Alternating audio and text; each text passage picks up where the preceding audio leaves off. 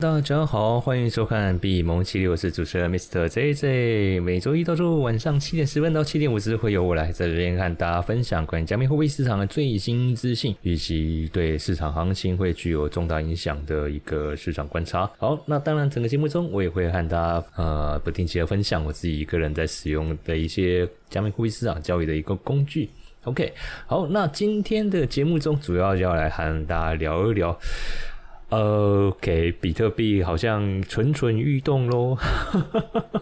啊，因为自十月十六号哈，它的一个大插针哦，等一根大头钉。哦，从三万被打回到两万八之后，哎，现在好像慢慢行情开始在收复了。哦，那当然这几天整个加密货币市场它的一个市场资讯哦，我觉得算是不断开开始有一些新的资讯在进来。哦，新的资讯进来，那当然也对市场行情产生一些影响。好，所以今天这期节目，我们在这个周末的一晚上来和大家分享，看看哎这个。呃，行情能不能有没有机会继续去做一个延续？就是究竟这些带动行情的一个讯息哈，是不是能够持续的，然后来为这个 Bitcoin 它的一个行情带来一个持续上涨的一个燃料？好，首先第一则哦资讯的话，我们还是先来看到关于这一个是那个链文哦，他们在十月二十号哦，算是早上时间啊早上时间所发的一个新闻稿哦，就是关于比特币持稳。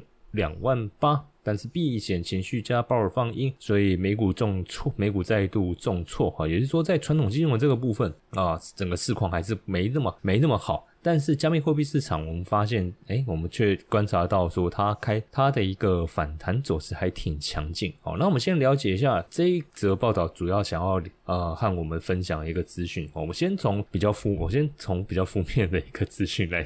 来来来来大家大家看哈。首先是关于鲍尔放音这件事情哈，因为呃接下来这个礼拜嘛，昨天的节目中我也跟大家聊过，就是关于联总会关于即将进入静默期，他闭嘴巴闭起来，不能再发表任何言论，因为他们。十一月一号要进入这个 FOMC 的这个利率决议，那为了避免影响这个市场的一个波动哦，所以这些官员们都会暂时不在公开场合去讨论这些事情。好，所以昨天算是鲍尔他在这个季末期前最后一次哦做这一个发表，他在这个纽约经济俱乐部发表演说，就是提及啊，美国的通膨依然过高，可能需要较长啊，需要较低的一个经济成长哦，所以言下之意哦，就是市场对。以这句话的解读就是说，我宁可牺牲强劲的一个经济成长，我也要去压制通膨。好，那呃。讲白话文，丢一个翻译年糕给他，意思就是说，你们先不用那么急着期待降息这件事情，因为通膨的，我们这个通膨的这个任务还没有达成哦，还没有达成啊！你们一直喊降息，还没喊降息，喊降息，问题是通膨就还是没有达到我们要的一个两趴目标。阿林系列会送哎，OK，好，所以在他透露出这一个讯息之后，那当然金融市场算是一个比较悲观的一个反应了哈，因为。我们都知道，呃，只要你总会不降息，哦，基本上资金，哦。就是一直处于一个相对紧松的紧紧缩的一个状态。什么叫紧松？好，一个紧紧缩状态的一个资金环境的话，当然对于风险性资产哦，风险资产包含不论是股市，包含加或者加密货币这些属于呃波动性比较高的这种风险资产，或者我们讲金融工具，它的一个呃走势或者市况，就是一个会是一个比较不利的一个因素哦。对于短期的一个走势来说，因为缺乏这个推动股市上涨或者加密货币价格。继续上涨的一个资金动能，OK，所以在呃前一天晚上哈，整个美股它是在继续走一个修正哦，我们可以看到这边在。呃，这个新闻稿它的统计就是 S M P 五百哈跌了零点八五 percent，纳斯达克也跌了零点九六，那 Dow Jones 跌了零点七五。OK，那当然除了关于这种政策面的一个影响之外我们也知道，其实最近整个国际局势、地缘政治的部分啊，是其实蛮不安稳的。尤其是现在美国总统拜登，不知道是因为选举的关系哦，整个态度开始一直越来越强硬哦，尤其是对这种地缘政治冲突的部分哦。他这几天才又在白宫哦，一发表演说，绝不让普京跟哈马斯这个激进组织、恐怖组织哦取得胜利哦。那意思就是说，他决定哦，他他的立场就是很坚定啊，就是站在乌克兰跟以色列这边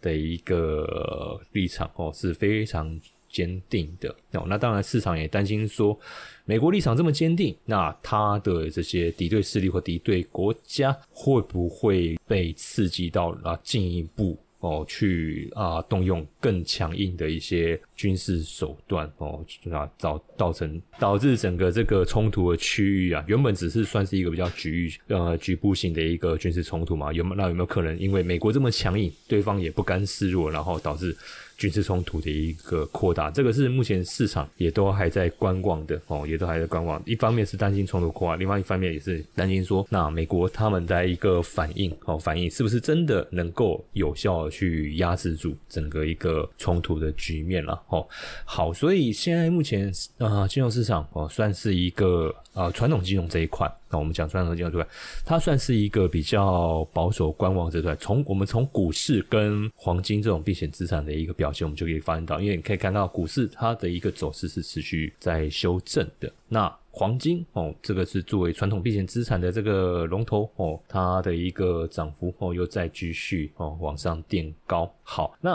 在传统金融市场现在呈现这样子一个一个状态。好，可是加密货币市场呢？哦，很有趣的一件事情是，我们看，我们现在先来看一下 Bitcoin 它的一个走势图哈。Bitcoin 这个走势图来看的话，我们可以发现到十月十六号的那根插针嘛，我们之前讲到这根大头针，就是因为那个贝莱德 ETF 的那个假新闻所造成，然后现在回档。可是，在现在最新的这一个哦，Bitcoin 它价格已经冲到三万喽哦，你说啊，在我开播之前还在两万九千多，那现在一开播之后，不知道是不是为了为要庆祝我开播，好，不要不要再自肥了，OK。现在已经来到三万了，哦，已经来到三万，等于是说，OK，现在整个加密货币市场已经把前面这一个假新闻的这一个回档修正给完全抵消掉了，哦，给完全抵消掉了。那为什么能够有这样子的一个强劲的一个反弹？我相信绝对不是因为传统金融那边它的一个讯息，或是地缘政治的一个冲突这边的一个资讯，能够有这样子的一个。反弹，甚至是抵消这样假新闻的一个的一个回答，我认为应该是关于比特币现货 ETF 这个部分。哦，这个部分机构反而这边应该是有一些比较明确的一个进展了。那当然，我们作为散户投资人，我们大概只能从一些呃公开信息哦的一些资讯哦来去做呃判断跟推论。好，那呃我们先把这个技术线型的部分先把它看完哈。呃，以现在这个 Bitcoin 它的一个线型来说哦，以现在 Bitcoin 这个线型来说，这一个反弹在传统这个技术线型来说是非常漂亮的哦，是非常漂亮的哦，因为。呃，如果以形态学来说的话，哦，在整个九月、八月到九月这段来说，Bitcoin 哦，就是比特币，它的一个走势哦，它的一个走势哦，其实在这边已经算是在建立一个所谓的一个底部形态。而且有趣的事情是，哈，呃，只要有学过形态的这个观众朋友，应该都可以发现到，比特币它的一个低点是。随着时间一直越垫越高哦，一直越垫越高。那这种在技术分析的一个的一个角度来说，这个是一个非常哦非常呃有利于后续啊 Bitcoin 走势哦的一个形态结构。因为你低点越垫越高哦，低点越高垫越高，表示说承接的人他的那个企图哦，企图心是越来越强的。哦，气质性越来越强，他不甘于说，哦，你币价继续往往下回档，我还没等到你回档到前低，我就要进场去承接，表示接单的这些人，他的企图性是非常强的。OK，所以第一个我们可以看到，在这个底部形态的一个架构过程中，哦，其实呃，这种不破前低的这种架构模式，哦，架构模式是一个对 Bitcoin 哦，Bitcoin 后面。啊，如果要进一步往上走的话，是一个很好的一个架构。好，那现在呃，比特币重新回到三万这个位置之后，那就要回到我们之前一直跟大家讨论的，就是关于三万一哦，三万一这一个大的大前坡的这一个压力区了哦，也就是在六月底七月哦，严格说起来应该算是七月哦，七月整个七月到八月中这一波。哦，这一波前辈们，啊，前辈们，好，这一波前辈们，他们愿不愿意放手，让我们冲过这道关卡，哦，冲过这道关。那如果能够突破这一段的话，哦，如果能够突破这段的话，就技术面的一个分析结构来说，哦，只要能够突破这个前面这个压力区，哦，就技术面结构来说，比特币接就接下来就是直接冲四万，哦，比特币接下来就是直接冲四万。那个四万是怎么来的？这个四万就是从之前的，我把这个周期切长一点，哦，我们用周线，这个四万是从二零二二年，哦，二零二二年头部形态的这个颈线起跌点的位置，哦，四万的。部分哦，四万的部分哦，那这个是从技术面的角度哦来去做这样子的一个分析哦，来去做这样的分析。好，那之前我也在节目中一再强调说，基本上如果呃如果 Bitcoin 它要能够冲哦，它要能够去延续这样子的一个冲，它在基本面的一个条件呢，必须是要能够很坚很坚实的哦，要能够很坚实那。二零二四年的比特币减半这件事情，坦白讲还没到，好，还没到，还没到。那你说市场是不是会先预先布局？但是其实就过去前三次的一个减半行情来说，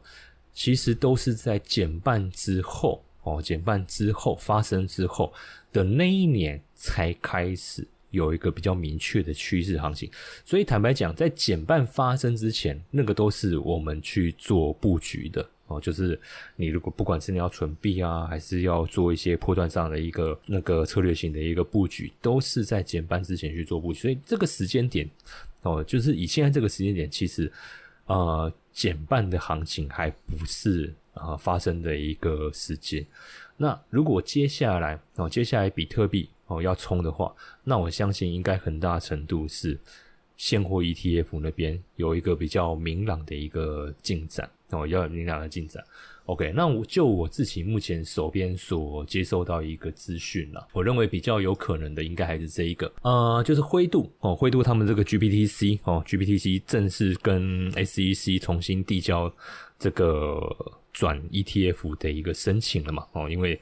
呃，SEC 已经不再对灰度的这一个诉讼进行上诉，因为之前就已经判决这边是灰度获胜。那 SEC 他们有一个上诉的一个机会，但是后来又是又又被又被驳回。好，所以以现在这个阶呃现在这个时间点哈，这个灰度哦，它当然是要乘胜追击来去做这个 GBTC 转 ETF 的一个的一个的一个申请。哦，那 GBTC 哦，再复习一下，灰度信托也就是比特币的灰度信托基金。哦，这个是以目前哦目前。加密货币市场跟传统金融对接最为量级最大的一个呃一个平台哦的一个平台，基本上这个灰度信托里面有将近六十几万枚的一个 Bitcoin 哦，Bitcoin 这个算是目前在传统金融市场里面哦持有这个 Bitcoin 的一个量哦，持有 Bitcoin 量算是相当大的一个的一个平台机构哦，平台机构。所以哦，所以一旦它能够顺利转成 ETF 的话，哦，ETF 的话，那它的它的它的一个吸金效应啊，哦，它的一个吸金效应应该是能够跟贝莱德有的比拼的哦，因为过去他们以这个信托模式的一个操作的话，第一个进来门槛很高哦，进来门槛好你。本身投资人的一个资产金水平哦，要达到一定的程度，他才会让你去投。然后第二个，它有一个麻烦就是闭锁期，闭锁期就是你投进去以后，你不能随时的去做去做一个转换哦。那这个对于投资人来说，在资金的一个调度上，都是一个呃不比较不利的一个因素哦。可是即便有这些不利的因素，它依然是目前。哦，它依然是目前在传统金融市场里面规模最大的哦，规模最大这个比特币哦，比特币的一个投资工具。OK，所以可以想见哦，可以想见它这一个 ETF 的一个重新申请哦，重新申请，当然多少能够带呃为比特币的一个市场带来一些点火，但我觉得这还不是主要原因。我觉得比较真的能点火的 这个 Coin Telegram，他把这个讯息，我觉得这个讯息应该才是最重要，但是他把这个讯息放在最 放在最下面这个地方，搞不好很多读者哈都忽略到。好，就是在这一段的内容里面，OK，好，彭博分析师哈就是彭博他们有一个 ETF 的这个分析师哈，他近期在他的那个 Twitter 上面有提出，哦，又又发表出一篇新的一个讯息哦。基本上啦，大部分目前关于比特币现货 ETF 的这些资讯都是由这位分析师哦所提供的哈，因为他就是专门在负责这个部分的。那他在十九号时候哦，也十九号的时候表示说，诶，贝莱德也重新提交新的这个 ETF 的这个招股说明书，什么意思？这一整你不是说一月十号阿克他的那个审核 d a y l i g h t final d a y l i g h t 是一个关键时间点嘛？可是为什么在这个 d a y l i g h t 之前，贝莱德他们这些机构就要跟 SEC 去做一个重新申请？是怎样？中间又被打枪了，还是怎样？不是这个重新申请的意思是说，代表贝莱德他们现在正在很积极的跟 SEC 他们去做谈判，也就是说，你就直接告诉我。我需要符合哪些条件？你会让我上市成功上市？哦，你可以让我这档产品顺利上市。哦，你跟我讲，哈，我尽量尽快的补给你。我们不要拖到什么一一月一月十号。你看一堆网红都在讲一月十号，一月十号，能不能让我们快一点？赶快赶快通过，赶快上市。我们要圈钱呢。OK，刚才在当然这是用比较轻松的一个模式来看大家聊这件事情。但是呃，就这则资讯来看的话，我我相信现在。其实不止贝莱德，应该现在所有在申请这个比特币现货这些机构，都在利用这一次灰度官司胜诉的这一个机会。哦，趁着 SEC，趁你病要你命是吧？好，趁着你现在是处于最弱势哦，这他们真的现在是是各界不讨好，不管是政界、商界，还是业，还是这个加密货币产业界哦，完全都是一直被追打。传统金融也在压他的哦，也在逼他啊。加密货币本来就看他不顺眼，他现在连政界这边也一直在逼迫他，因为毕竟现在政界那边国会的那个势力现在是比较偏向加密货币产业的哈。OK，好，所以现在 SEC 它在这样的一个弱势情况下，OK，那当然贝莱德这些机构当然要乘胜追击哈，所以是现在目前他们算是蛮积极的在跟 SEC 做谈判，那看就是能不能尽可能的哦去满足 SEC 他们的一个要求，能够让他们这档产品顺利上市。OK，所以这个资讯出来以后，我相信这应该是整个。关于比特币现货 ETF 里面哦，这个事情整个事情里面最为积极正面的一个讯号。那如果说哦，如果说这件事情如果真的像我推论的哦，是照着我推论这个剧本在走的话，OK，那我相信 Bitcoin 后面冲三万应该是呃站稳三万应该是有机会哦，应该是有机会。那当然后面就看这件事情推的顺不顺利。还是说后面又一直打枪来回来回来回，OK，那可能就是变成说，哇，那那个 Bitcoin 它那个价格呢，可能又要震荡。好，所以呃，我们也不用得失心太重，就以操作的一个，就以操作交易投资的一个观点来说了啊，短线的短线的观众朋友，当然你当然是好好把握这段机会哦，因为三万这个关卡哦，它是一个能够对我们对比特币的一个币价带来一个大波动。哦的一个大空间的一个关卡，不管是顺利突破还是往下回档，OK，我相信它的那个动能应该都不会太差。哦，所以如果你们是贴盘贴比较紧的哦那种交易模式的话，OK，利用这个机会，它应该会有一些很好操作的一个空间。当然，如果是是以波段操作为主的观投资朋友的话，那我的建议是。等三万这个关卡站稳之后，我们再来重新去操作，我们再来重新去思考说要追哦，还是要怎么，还是等它回到一定程度以后，我们再来逢低布局。因为像我自己个人，现在我中信网格这边也都关了哦，因为现在这个行情这个节骨眼，坦白讲，它并不是一个适合中信网格的一个时间点，因为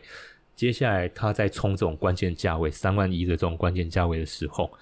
它。比特币的价格波动一定会放大，那放大的话，我们用中心网格再去操作，那等于是自讨自讨苦吃，哈，自讨苦吃。因为中心网格并不是在这个时间点用，这个时间点基本上，如果要用网格合约，要用合约网格来操作的话，我的个人建议是再等等，哦，再等等，哦，再等等，至少等三万三万一这个点位它能够站稳的话，行情明确了以后，我们再来决定要用哪一个哪一个机械。去进场切入哦，来介入后面之后能够带来行情，不管是进一步往四万挑战，还是再回档到两万八、两万六？OK，那到时候我们再看，哦，我们到时候再看。OK，好，所以这个是关于 Bitcoin 哦，Bitcoin。今天它这样这么强的一个行情，那我根据我现在手边现有的这个资料哦，来去做这样子的一个推论，那也在这边跟观众朋友们做一个分享。好，那如果说你觉得这样子的一个内容对你是有帮助的话，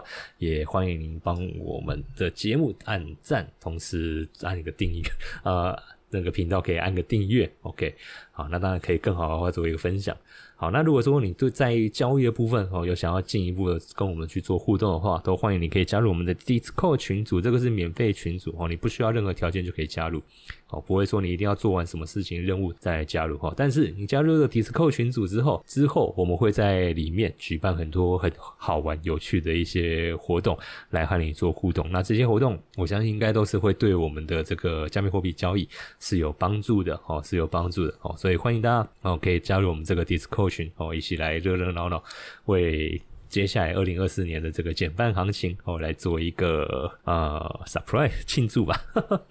好，那节目第一段的内容哈，我们就先分享到这个地方。接下来第二段部分，我们想要和大家来聊一聊关于整个加密货币目前在产业上的一个应用。其实最实质的哦，还是属于支付这一块哦，还是属于支付这一块。但我们知道，以目前各国政府它的一个立场来说啊，大家。他们一定都是希望我做央行数位货币就好了，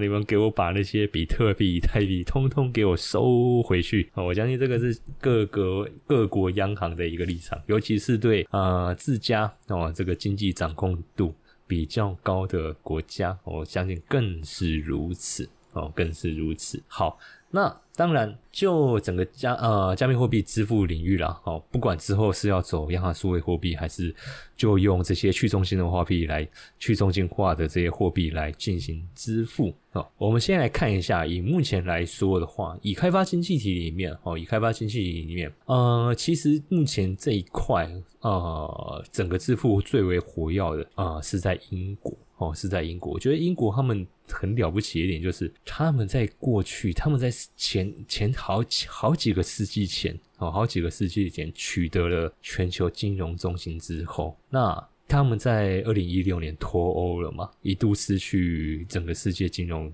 领域的一个领导地位。这边也跟观众朋友们来科普一下哈，呃，可能刚接触金融投资的观众朋友会想说，哎，金投资投资啊，不就华尔街嘛哈？因为电影不都这样演嘛，什么华尔街之啦，华尔街上，华尔街下，黑心交易员的告白什么的，有的没的。OK，好，但是呢，华尔街哦，在呃，整个传统金在传统金融这个领域哦，在传统金融这个领域，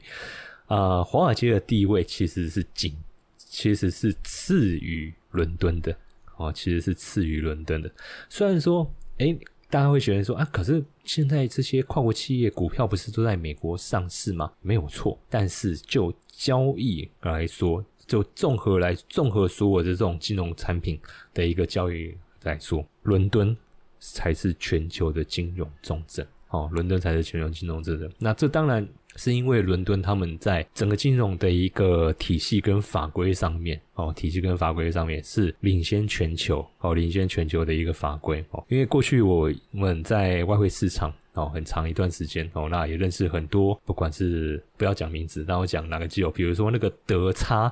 跟什么叉八 哦，这样讲你们就德银跟发八 那些交易员，我们在聊的时候哦，其实他们都会说哇，那个又有一位啊，这些他们在有一位总在总伦敦总部的朋友被下放到华尔街啊，下放就是我第一次听到的时候，我就觉得诶蛮蛮讶异，到华尔街居然是下放，没错，因为在他们这个业内里面哦。你从伦敦被调到华尔街，那个基本上就是被下放。真正在这个领域最 top 的哦，最 top 的这些顶尖好手，全都是在伦敦那边哦，全都是在伦敦哦的那个交易所哦去从事哦各种交易业务。OK，所以呃，他能够伦敦、英国他们能够有这样子的一个地位哦，基本上在法规哦，还有他们整个体制上的一个健全程度，一直都是领先世界。这件这一个条件，即便在他们二零一六年脱欧之后，其实也没有太大改变哦，其实也没有太大。大家都觉得说英国脱欧之后哦，英国脱欧之后，它会失去全球金融中心的一个领导地位。可是，其实就我们这样子这几年的一个观察来说，并没有，并没有哦，它仍然是目前全球 top 的哦，最 top 的一个金融中心哦。好，那现在呃。整个金融市场要开始迎接加密货币、迎接区块链这个技术，不管它是不是要开始使用加密货币哦，那。我发现到哦，其实伦敦哦，伦敦英国他们在整个加密货币的一个使用上哦，了解量上还是非常的一个庞大哦，还是非常的一个庞大。这个是 Chain Analysis 他们的一个研究报告哦，Chain Analysis 他们的一个研究报告所统计的，就是关于这个全球在加密货币的一个使用哦，使用来说，伦敦英国哦，英国是在全球哦，全球整个。使用量上最为大、最大的一个经济体哦，整个最大的一个经济体，应该说是第二了。我们应该说是第二，因为如果说要把 CNWE 哦，就是关于一些北欧 C 呃 CO 西欧地区哦，西欧地区就包含德国、法国这些地区哦，它的一个样条要要来排名的话哦，伦呃英国的话算是排在第二哦，算是排在第二。那在这份报告里面哦，我们可以看得到哦，我们来看仔细看一下，因为这个是 Chain Analysis 他们在十月十八号所发表的一份研究报告，所以算是蛮新的哦，算是蛮新的哈。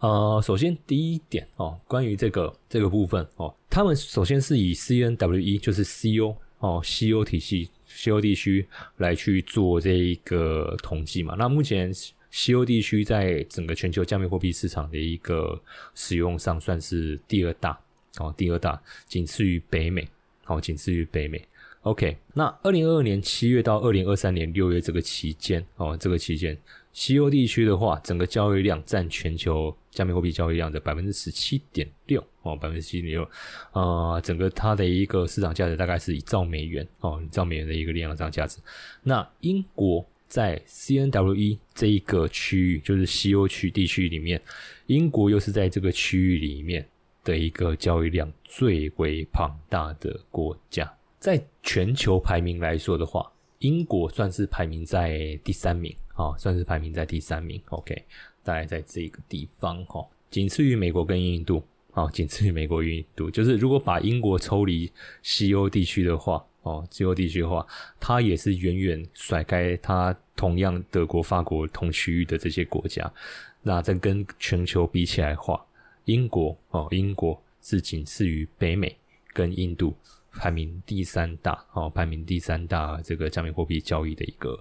市场哦。那其他相较呃比较大的哦，相较比较大，大概就是属于。比如说像在德国啊、西班牙哦这些地区，但是呢，我们可以看到在下面这边有一个长条图哦，你可以看到，我们可以看到说，就英国来来来来它的一个使用上来说哈，它相较于其他德国 德国来说还是很大哦，还是还是很哦还是很高的哦，还是很高的。OK，所以。哦，所以在市场哦，在这个加密货币市场的一些分析师哦，他们就有在讨论哦，因为英国他们今年二月哦，今年二月就开始针对一些加密货币相关的一个法规哦去做一些调整哦，一直在调整，就是他们的这个金融服务跟市场法案来去调整。那主要当然就是要保护他们。这个在英国地区的这个投资人，在使用加密货币这些金融产品的时候，哦，除了在投资获利之外，又能够维持自己本身自己身的一个权益。那其实，在这些法规的一个成熟度来说，坦白讲，不得不承认了，英国他们是比我觉得比美国要来的进步的多。OK，好，而且就以前我在做外汇的这些经验来说，呃，英国他们的这些外汇监管。哦，外汇在监管这个层面也是全球独步领先哦。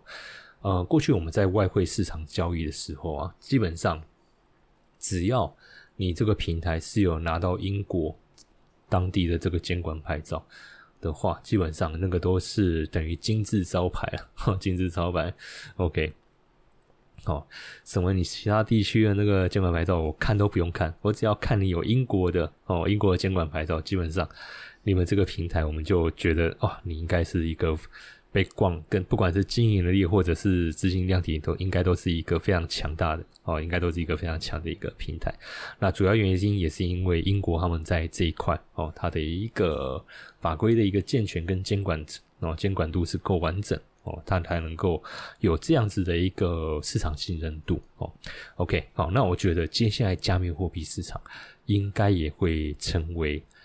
呃下一个类似像外汇市场。这样子的一个地位，就是英国了。那他们在嗯加密货币市场应该也会一样复制像外汇市场，因为呃这两个市场有什么样的一个共同点？首先，外汇市场跟加密货币市场这两个这两个市场，他们有一个共同点，它都是属于一个国际流通性的市场。它不像股票，它是属于一个很 local 地区的，美股就是美股，台股就是台股，陆股、港股就是这些很 local 地区的这些交易。货币市场跟加密 crypto 哦，它都是属于一个国际性流通的哦。我今天比特币，我在美国，我在美国可以交易，我在欧洲、英国、德国、西班牙都可以交易，我在南美洲也可以交易。OK，同样的这些货币，货币市场也是一样哦。我美元，我这些主流，我讲主流货币好了，我就讲主流货币，美元、欧元、英镑这些主流货币，同样的在各个经济体里之下哦，它都是一个可以互相流通的哦货币哦。那所以在这种所谓的一个全球性的一个市场的一个机制下，你的一个金融的一个体系跟你的一个法规监管够不够完善？哦，就能取决于你能否在这个市场上取得一个主导地位。那我相信，以英国他们过去在外汇市场上的一个经营经验来说，加密货币市场要拿下来，我觉得应该不会是太难的事情，哦，不会是太难的事情。那现在唯一跟外汇市场比较不同的一点，就是外汇市场它毕竟是属于一个呃中心化权力机构所发行的。哦，所发行的一些的这些，因为钞票我们都知道啊，都是就是央行发行。但是 crypto 哦，比特币、以太币这些加密货币，它并没有所谓的一个中心化的一个发行机构哦，并没有所谓中心化发行机构。所以我想这一个部分哦，应该是目前各国政府都在头痛的点哦，就是一个一个没有中央发行机构的一个。金融工具，我到底要怎么样去规范它 会比较适合？OK，好，所以接下来啊，我觉得可以好好的留意一下哦，英国他们在这一块的一个布局。好，那关于加密货币市场它的一个支付哦，啊，其实我还有蛮多想要看大家聊的哦。那我先看一下时间，目前四十六分，好，我尽量哦，我尽量。这个是刚才图标本来是另外拉出来。好，我们进一步来看到产业面上应用，这个应该就是会跟我们生活上比较、生活上比较有关系的哈。好，以这个加密货币它的一个支付市场来说的话呢。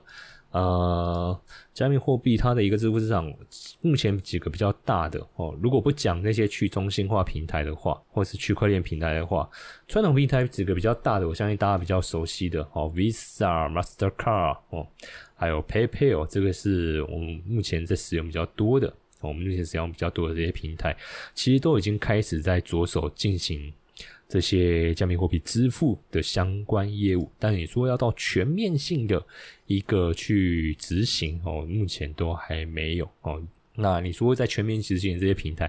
它的量体也没有像传统平台要来的这么大，所以哦，所以这一个哦，这一个这一个领域哦，这一个领域，我想应该会是未来这几年我们可以看到在整个产业上。哦，在整个产业上比较能够看到哦，比较能够看到跟我们生活上有一个比较对接，能够对接到的一个应用，就是在支付这一块哦，支付这一块，投资那个部分，我我觉得那个倒是另外另外另外另外一个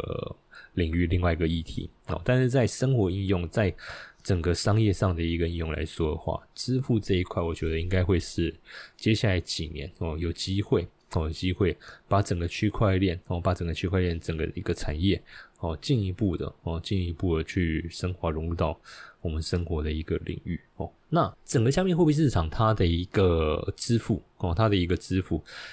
呃，为什么 Visa、PayPal 还有 Mastercard 哦，他们都会想要开始去开展这方面的一个业务？嗯，如果说各位在刷信用卡哦，你有去做一些海外哦海外消消费刷卡的话，应该不难发现哦，都会有一个所谓的一个手续费哦，手续费。好，这是第一个哦，第一个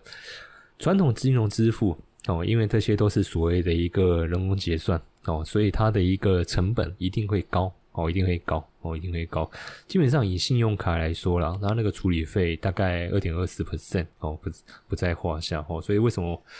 我在用信用卡，我一定会去看说它的那个回馈 百分比哦够不够高啊？如果够高，我才会想要用。好，然后第二个就是它那个结算的那个速度。消费者的话，当然就可能没感没什么感觉啊，因为你会觉得。账单越慢越好，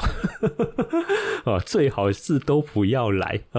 我就可以不用去支付那个款项。好，可是对于做对于商家哦，对于商家，如果说你有用一些第三方金第三方金融，不管是 PayPal 啊还是蓝星啊，就台湾是红绿灯红蓝绿嘛，哦，然后那红黄绿哦红黄绿的那个三大支付平台，那国际化就是 PayPal。好，你在使用这些支付平台的时候，如果你有用那个信用款收信用卡收款，哦，你各位应该都有发现到，他们都是固定在某个时间点去做拨款，对不对？哦，那这其实都也是因为信用发信用卡发卡哈，他们也都是在固定一个时间点去做单月份的结算，哦，然后结算完以后，OK 才去拨款，哦，拨款给商家，所以对于呃，商家商家来说，哦，商家来说，传统金融这一块虽然，哦，虽然已经很大程度的，哦，可以去降低消费者他们的一个消费门槛，哦，因为信用卡嘛，它可以延迟支付嘛，哦，甚至可以做到分期付款。可是，哦，可是我商家我收到款项的时间并没有那么，其实并没有那么及时，哦，它比现金的一个收款速度其实还是来来的比较慢。可是今天如果是加密货币哦，我们就讲比比特币好了。基本上它的那个支付速度，我现在转，你大概五分钟之后，甚至五分钟之内，你商家就可以马上收到哦，就可以马上收到，你不用再经过呃银行还是什么来哪个哪个平台哪个机构去做那些结算，然后可能要等某个月的某一天，我才整个把这个月份的款项拨给你，不用。哎，我你今天这个 A 消费者，你在我这边购物，你用 B Bitcoin 在付款，其实就跟现金一样，直接现现付现结，它是一个非常有效率的一个支付工具哦，它是非常效率的一个支付工具。所以为什么我一直会说，加密货币、区块链哦，区块链就区块链整个产业来说，支付这个领域哦，支付这个领域会是跟我们生活最为息息相关，也是哦，接下来这几年之中，我认为会是一个。比较有发展性哦，比较有发展性，因为使用的人多了哦，使用人多了，它后面的运用，它能够带来的一个市场规模，我相信就会比较大哦，会比较大，你一定会比其他那种各种网络应用，比如说什么啊分散式账本啊，什么那些企业管理系统啊，或者是一些医疗管理系统的一个市场商机要来的更大，因为它的一个普及性。会比你在企业上使用上哦，会要来的更广，我会要来的更广。我企业我今天坦白讲，我不一定非得使用你的那个区块链技术来做企业管理，我一样可以去用我原本的这些封闭式网络、封闭式系统哦来去做个企业管理哦，甚至政府机构我不一定要去用去用这些啊。那除非我真的想要去推哦，真的想要去去扶持这个产业哦，那可能它的一个发展速度就会比较快。可是。在支付这一块，我认为它这个是属于一个硬需求。为什么？因为我们三不五时都在花钱啊！我现在出门随随便便坐个车就要花钱，买个早餐就要花钱，买个菜也要花钱，买个饮料也要花钱哦。支付这个是一个硬需求哦，所以我觉得在整个区块链产业啦，支付这一块哦，它会是一个最先哦最先被带起来的一个领域。OK，好，那以上就是今天这个节目中，我想要和大家分享的一个内容。好，那喜欢我们节目内容的话，也记得帮我们按赞、订阅，同时做个分享。那也欢迎大家加入我们的 Discord，未来我们会在这个群组里面和大家去分享一些好玩、有趣的一个活动，让把大家在加密货币的一个投资上，哦，可以更上层楼。来达到自己累积自己财富目标 的一个工具。OK，好，我们节目就到这边，谢谢大家。